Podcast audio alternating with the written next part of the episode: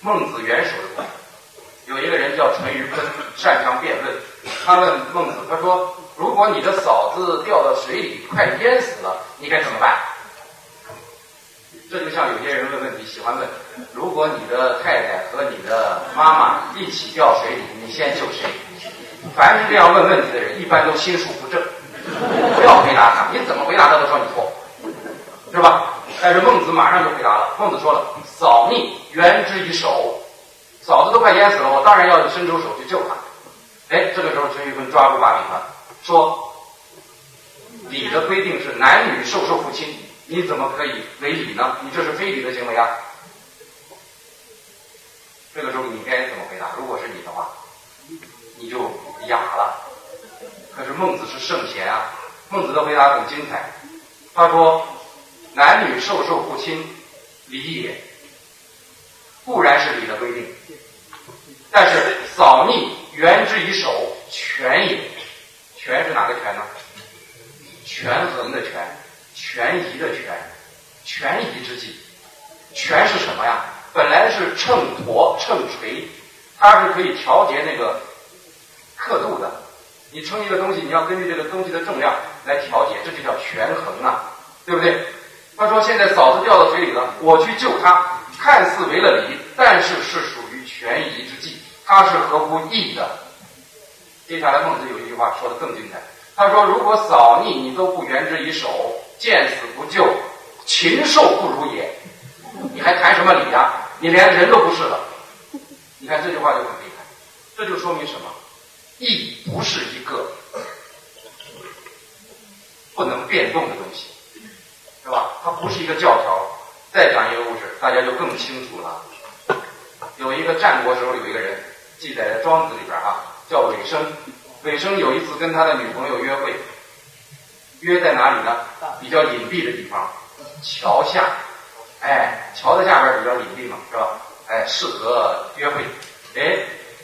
男孩子都比较着急嘛，去的比较早，女孩子还没来，这尾生呢就到桥下等着，哎，非常非常这个呃暖男的是吧？哎，在那等着，没想到那天流年不利，山洪爆发，河水一下子暴涨了。这个时候，如果是你是尾生，你该怎么办？你看你们都不够守信用啊，哎，都要说跑是吧？三十六计走为上。哎，其实你们很聪明，啊，要是我我也跑，你肯定要跑嘛，因为啥呢？这个现在情况发生变化了，是不是？如果没有发生洪水，那咱就在这儿等着；如果发生洪水了，那咱就发生了空间的位移，不行吗？咱跑到桥上不好吗？是吧？这就是义呀。可是人家尾生呢，不像咱们不守信用，人家是个守信用的标兵，他就在那不走哎。水上来了，他就抱着柱子往上爬，结果呢，水还不饶他，最后把他给淹死了。这就是尾生抱柱信这个典故。你们说这种守信合乎义吗？这样的人能算君子吗？能算大人吗？你只能说是坑坑然小人哉呀！你想想，你的女朋友兴冲冲来跟你约会呢，结果来给你收尸了，你什么概念呢？是不是？你这样的人不就死心眼吗？所以义是一种大智慧。好了，总结一句话：我们的仁义之道以前被好像搞得有点不清不楚，以为是封建道德，其实这是大智慧。我说仁是儒家大慈悲，义是儒家大智慧。仁义之道你把握的好的话，你就可以。完善自己，成就自己。好，崇敬之道啊。古代有一句话，《左传》里边记载：“国之大事，在祀与戎。”祀就是祭祀，古人是懂得祭祀之礼的。那么戎呢，就是战争。这两个都是国之大礼，非常重要的。它正好也涉及到我们今天要讲的成敬之道。成敬之道正好是处理天人关系的。非常重要的一个法则。那么我们简单的讲一下儒家的丧礼和葬礼啊，还有祭礼。那么刚才已经说了，生事之以为，死葬之以礼。祭之仪，这个很重要。那么曾子也说过一句话，叫做“慎终追远，民德归后矣”。慎终其实就相当于哪个礼呀？谨慎的对待父母的丧葬之事，这就相当于葬礼。那后面追远呢？对了，是时是地的追勉自己的远祖，这就是祭。如果一个在高位的人做到了慎终追远，那么老百姓的道德就会归于醇厚了，是吧？我们今天有一个节日，就是慎终追远的节日，刚刚过掉，哪个节日？对了，清明节。啊，杜牧以前有一首诗：“清明时节雨纷纷，路上行人欲断魂。借问酒家何处有？”牧童遥指杏花村，清明它是一年春天的开始，同时呢，它也是让我们在一年之计在于春的时候来怀念自己的远祖，怀念自己的这个已经故去的家人。这其实是一种非常朴素的信仰，也是我们劳动人民特别能够安顿自己身心的一种信仰。有人说中华民族没有信仰，我觉得这简直是说他自己没信仰。你自己有信仰，怎么能说中华民族没信仰呢？我觉得我们学到一定境界，一定是有信仰的。所以，这就是慎终相当于葬礼啊，追远相当于祭。那么，孔子还有一句话啊，记载在《论语》里边，他说：“祭如在，祭神如神在。”无不欲祭，如不祭。前面一句是弟子记录的，后面一句是孔子说的，这就说到了祭的重要性。其实我们所有的节日都跟祭祀有关，节者祭也。我们今天把节日过成了节者吃也，啊，一过节就想到吃了，那就没想到祭祀。过年其实也应该祭祀自己的祖先的，是吧？现在都忘了。其实这都是非常好的一种啊。朴素的信仰，祭如在，相当于祭祖如祖在。当你祭祀祖先的时候，你要心怀诚敬，好像真的祖先就在那里接受你的祭祀一样。这是一种诚意的培养。今天很多人不懂这个，他老说你那你也没看到他，你干嘛装的跟真的一样？其实这就说明你这个人呢，心已经打打底坏了。是吧？你对待你的祖先，你好像没见过他，你就以为他不存在吗？我们哪个人是孙悟空啊？石头缝里蹦出来的？不是吧？我们很多人没有见过自己的曾祖父，但是你说曾祖父存在过？当然存在过。为什么说如在呢？因为他曾在，他绝对不是虚无缥缈的东西，是不是？因为存在，尽管不在。所以我要如在，因为我是人，我是这个血脉中的一环。你要有这个诚敬心，你自然就会有一个敬意在里面，是吧？我们以前啊对这个文化就是批判的，导致很多人心中没有敬畏，很多人成为小人还不知道，是吧？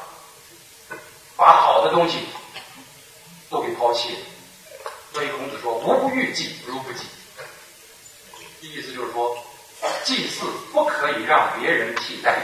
如果你没有参与到祭祀的这个行为中，那就好像没有祭祀一样，责无旁贷。你比如说，有的人说：“，哎呀，该祭祀了，你能帮我祭祀一下吧？”不行的，你没有来就等于你缺席。当然呢，还有另外一个意思，我悟出来的哈，也可以理解为，当你在祭祀的时候。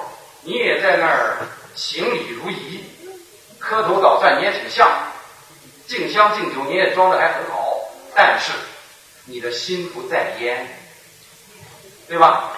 其实就是身和心没有合一。你一边做着这个动作，一边你的那个心跑到上面去了，还在嘲笑自己的动作。这样的人你就心口不一，身心脱节，那你还不如不要祭祀。万一真的有神灵的话。不仅不会保佑你，说不定还讨厌你，因为你这个家伙太过分了，是不是？有的人说，那我祭祀的时候，我我给他弄点假的东西行不行？也不行，是吧？啊，你天天吃着山珍海味，你给这个祖先弄的全是假的，都是塑料产品，你以为你这样叫成敬吗？是吧？所以我们要想想你自己每天怎么过，誓死啊如是生呐，视亡如是存呐，这就是成敬。我觉得我们每个人有沉静心呐，这个人基本上啊不会太坏啊。没有沉静心的人呐，啊没有敬畏的啊，有的时候他就会啥事都做。所以我现在提倡哈，我们中华礼乐文明，它是源远流长的，慎终追远，方能继往开来。如何继承？我们的岁时节日这个文化很重要，它也是非物质文化的遗产。我们可以在节日中啊。也要把我们的好的文化传承下来，所以我啊引用《礼记》的一句话：“礼乐不可思虚去身，去身就是离开自己的身体，思虚就是片刻。就每个人时时处处都处在一个礼乐的状态中，待人接物啊，每时每刻我们都有诚敬心，我觉得这是很好的。即使有时候一个人独处，你心中还要知道人在做。”天在看，那你就是一个礼乐的一个存在，而不是一个仅仅是一个生物的存在，是吧？所以我的提议，我们要把清明节作为中国的感恩节。感什么恩呢？一感天地之恩，二感圣贤之恩，三感祖先之恩，自感亲师之恩，无感众生之恩。有一份感恩心。我们可以说我们活得很有尊严。有的人说你现在还行跪拜礼，显得你这个太老土了，或者说你这个还没站起来，人格比较低下，还是个奴隶心态，太可笑了。我一解读这个，我就要把人和禽兽区别开来。你看禽兽有没有宗教？禽兽有没有祭祀？禽兽懂不懂得跪拜？No，都不懂。所以人类有了这些东西，恰恰是人类的高贵，恰恰是人知道有敬畏，是不是？我就曾经多次拜过孔子，我觉得是一种很好的状态。孔子又不是我的领导，孔子又没活着，可是我为什么要拜他？我发自内心的敬仰。我觉得一个人。大家都是人，孔子活到了他的境界，我们没活到，我们要以他为高标。这里边不掺杂着任何的功利，就是诚敬心。我觉得挺好的一件事，是吧？古人都懂得的，今天反而成了一个呃很可笑的事情啊。好，第七个道啊，治平之道，简单讲吧，治平就是治国平天下，其实就是为政之道。孔子的为政之道就以下的一些内容啊，政治思想，比如说主张德治，以德治国。他的德治不是只让老百姓有道德，而是要让统治者有道德，然后率先垂范，形成榜样的力量，你才能引导全国的百姓有道德。不是单方面的要老百姓有道德。所以孔子的这个德治的思想，我觉得是颠扑不破的。第二。师教，师的教育在古代非常盛行。孔子说，如果到一个国家，看到一个国家的人是温柔敦厚的，那一定是受到了师的教化。这个师指的是《诗三百》《诗经》。今天我们没有受到诗的教化，所以人的脸啊，有的时候看那个表情啊，那个气质啊，不太舒服。为什么？一身戾气，看谁不顺眼。因为我们小时候读书都是读横排版的简体字的，都是读的摇头，看啥都不顺。古人呢读的是竖排版的正体字，读着读他才点头，圣贤说的有道理，是吧？哎，你到你到台湾你就发现，台湾人的气质跟咱大陆不一样，为什么？他们的传统文化没有断掉，他都在学。我希望我们也好好学经典，养成自己的很好的气质。古人读书就是为了追求变化气质，就是变化自己那张脸。三十岁之前你长什么样，父母要负全责。你长得歪瓜裂枣，那不怪你，啊，父母的遗传基因嘛。但是你四十岁之后，你长，你变成什么样，你要负全责。因为什么？佛家有云：相由心生，境随心转。你的脸就是你的心灵的屏幕。你的脸如果让人看着不舒服，一定是你的心有问题，是吧？还有理智，这些都很好的啊。还有乐教，哎，孔子说：兴于诗，立于礼，成于乐，这是人的成长的三部曲。我们今天不懂了，所以今天的人呢，教育都是残缺的，只有知识的教育，没有人格的教育。还有仁政爱民的思想，还有德主刑辅的思想。孔子是一个人道主义者，他主张仁政，不主张暴政，啊，反对杀戮，这都是非常伟大的思想啊。那么我们讲两个小段子啊，也都是《论语》里边的治国三要素。有一次，孔子的学生子贡问政，孔子就回答：“足食足兵，民信之矣。”足食就相当于让老百姓丰衣足食，相当于经济搞得好；足兵相当于国力、军事强大；民信，这个有人解释成让老百姓信仰国家，错误。他指的是要让老百姓信任自己，其实就是取信于民的意思，是吧？要获得民心的意思。哎，子贡啊，我们要感谢他，他又开始做减法了。他如果不问孔子就不说，他就问了：“必不得已而去，于斯三者何先？”他说：“如果万不得已要去掉一个呃最次要的，应该去哪一个？”孔子马上说：“去兵。一个国家军事不强大没有关系，并不等于说这个国家就不行，是吧？有的国家现在你像瑞士，它还没有军事呢，没有军队呢，全世界人都尊重他，对不对？”那么接下来又问：“必不得已而去于斯二者何先？”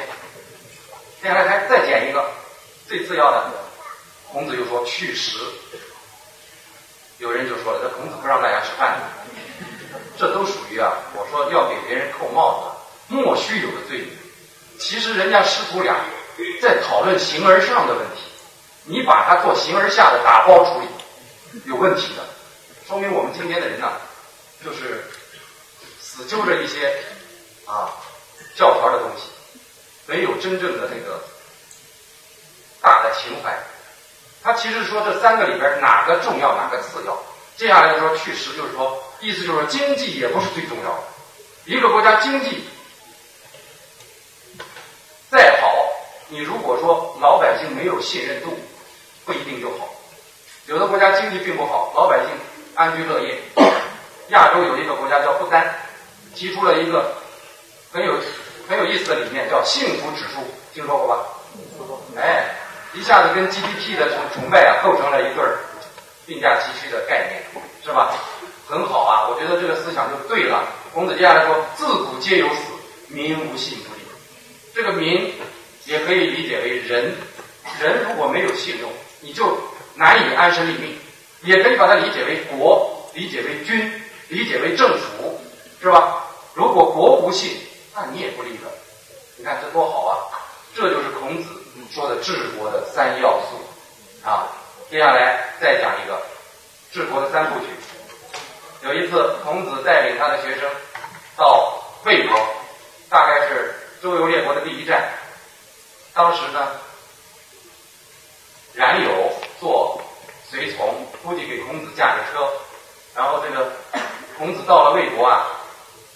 一看，哎呦，人口很多呀，他就赞叹的说了一句话：“数以在，数就是众多的意思啊。”因为这个魏国是河南地带，今天河南我的老家还是咱们人口最多的省份啊啊，因为这个地方是以农业为主啊。那么说完这句话，本来是无心说了一句。但是说者无心，听者有意啊！这就是孔子为什么那么伟大，因为他也教了一批杰出的学生，所以学生也会问问题。你看冉有就马上做加法，计数以又何加焉？哎，人口多了，那接下来该施加什么影响啊？孔子马上说了，富之，让老百姓富起来。我们要感谢然有，他继续问，哎，既富以又何家焉？他不问孔子就不说，哎，他问了孔子就说了，教之，这就叫束处教三不取。其实这对应了我们近代以来的发展，是吧？一开始追求人口多，后来计划生育，开始要怎么样？经济建设为中心，让老百姓富裕起来，允许一部分人先富起来，实现共同富裕，是吧？最后发现光富还不够，仓廪实有时候他未必知礼节，于是现在提出科教兴国，提出要文化自信，要真正的涵养自己。这其实啊，孔子在两千五百年前就说出来了。孔子的智慧真是无远弗届，他相当于在。两千五百年前遥控我们现在，是吧？这如果说我们把这束缚教不当做三部曲，我们当做三驾马车同时进行，我相信我们会很啊少走很多弯路，会做得更好一些。好，这是治平之道。接下来最后一个道，中庸之道。中庸以前被扣上很多的大帽子，说中庸就是啊和稀泥，就是没立场。就是平庸等等，我们都觉得中庸好像不好。其实中庸是最高的一个道，所以孔子说：“中庸之为德也，其志与乎？”可以说是至高无上的了。但是明显久矣，老百姓很少奉行中庸之道，已经很久了。因为春秋末年礼坏乐崩，所以孔子啊非常的感伤。那中庸到底是什么意思呢？其实我有八个字来涵盖它。中正守常，过犹不及，啊，那么孔子还讲过一句话：“攻乎异端，斯害也已。”这个异端其实就相当于另一端。有人解释的错了，解释成什么？攻击、批判那些错误的思想和观点，它的危害就消灭了。这个理解太偏颇，把孔子当做了一个文化专制主义者。其实孔子的意思是要守中道，不能够光在。偏激的一端用力，专啊，你专治一个偏激的学问，不能够兼顾两端，不能够顾全大局，不能够行中道，私害也已。私害也就是就会有害了。一个人如果这样的话，那就是剑走偏锋，最后就是一个偏激的人。所以啊，儒家是提倡执其两端，用其中。这就是中庸之道非常重要的内涵啊，呃，还有一些内容我不展开讲了。我呢也加了一个暗语，在我的新书里边哈。我对于中庸之道的理解，我说中者正也，庸者常也。中庸即正常，不中庸即变态。真是这样的，中其实是一个空间维度的概念，庸呢是一个时间维度的概念。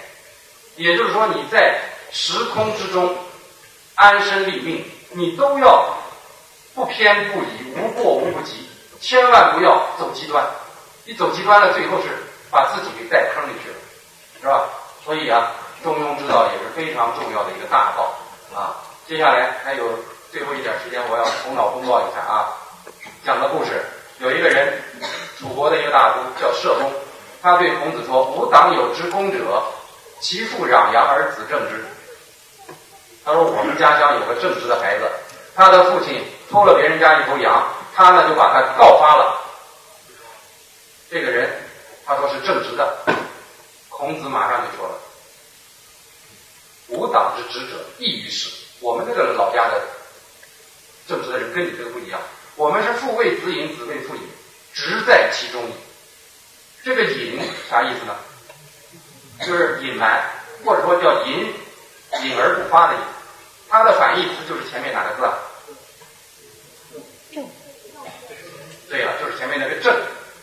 我相信在座各位一定又懵了，这孔子怎么政治不正确？这个话怎么能说出来呀？父亲为儿子的错误隐瞒，儿子为父亲的错误隐瞒，还说政治就在这种隐瞒之中了。这不是有问题吗？看似有问题，其实呢有道理。为什么这么说？因为你仔细想想，这里边就隐含着一个博弈，是亲亲互隐还是大义灭亲？这是一个可以有辩论的问题，是吧？那么不知道大家赞同社公呢，还是赞同孔子？反正我觉得一般人一开始都是赞同社公的，因为我们受的教育是大义灭亲的教育，是吧？哎，但是你想想。如果一个正直的孩子，他的父亲犯了一个过错，特别是像攘羊，这个攘也不是故意的偷，有可能是顺手牵羊，或者说别人家的羊跑到他家羊圈了，他干脆门一关，这种错误。那么，如果是你，你该怎么办？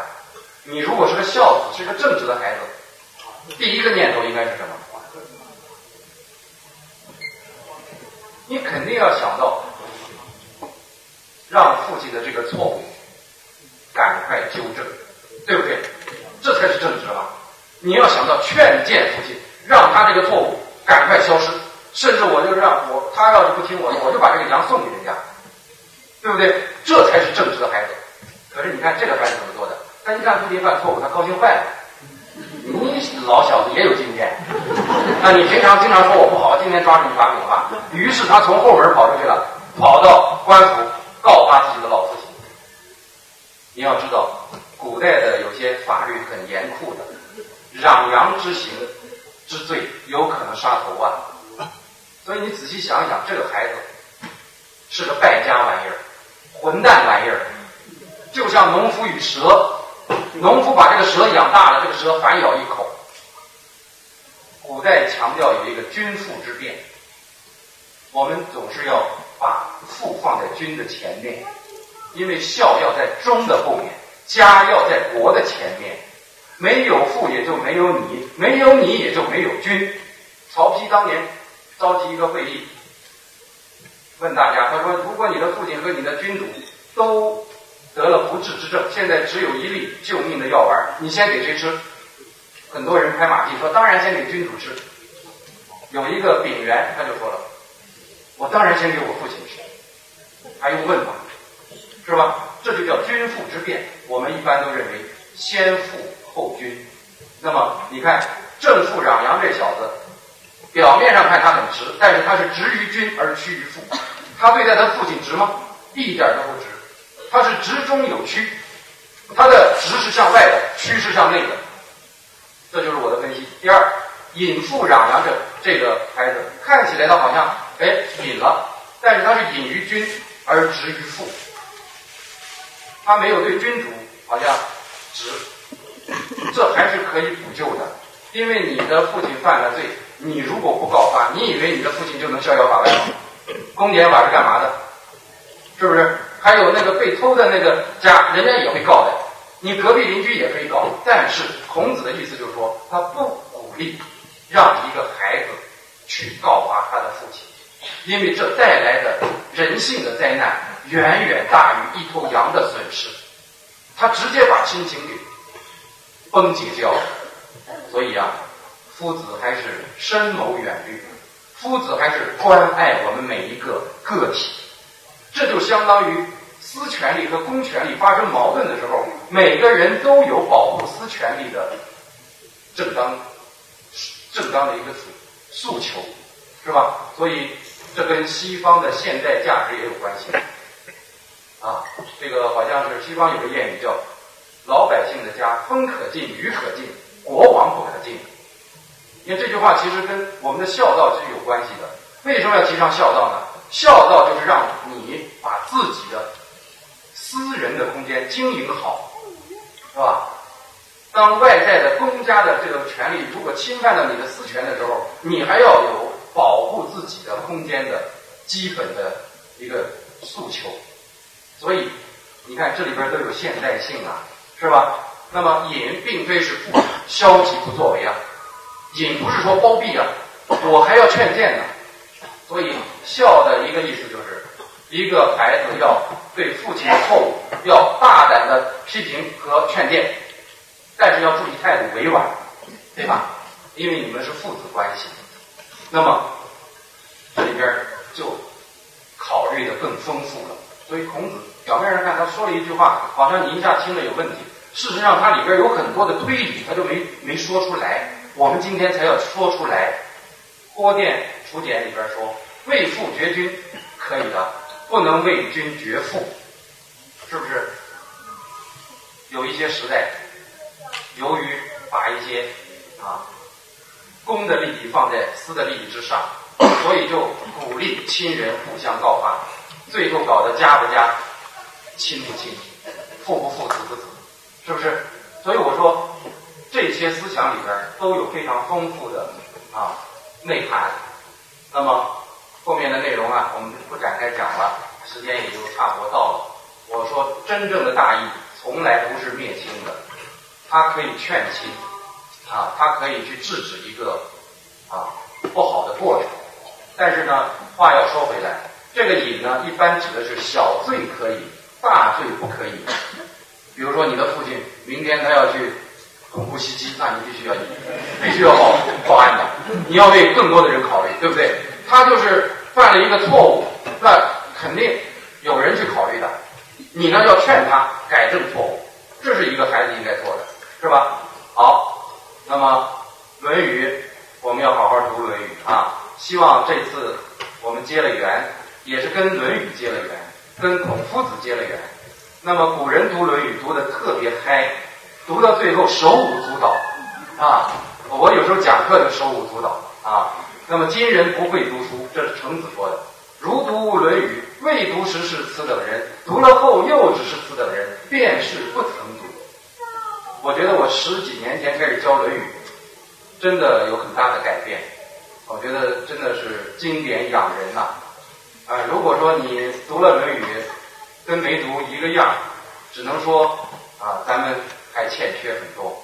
好了，时间关系啊，今天呃我的这个讲座呀，就以。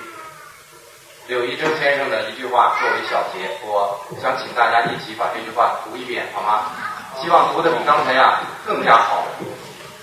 来，孔子者为其。孔子者，中国文化之中心也。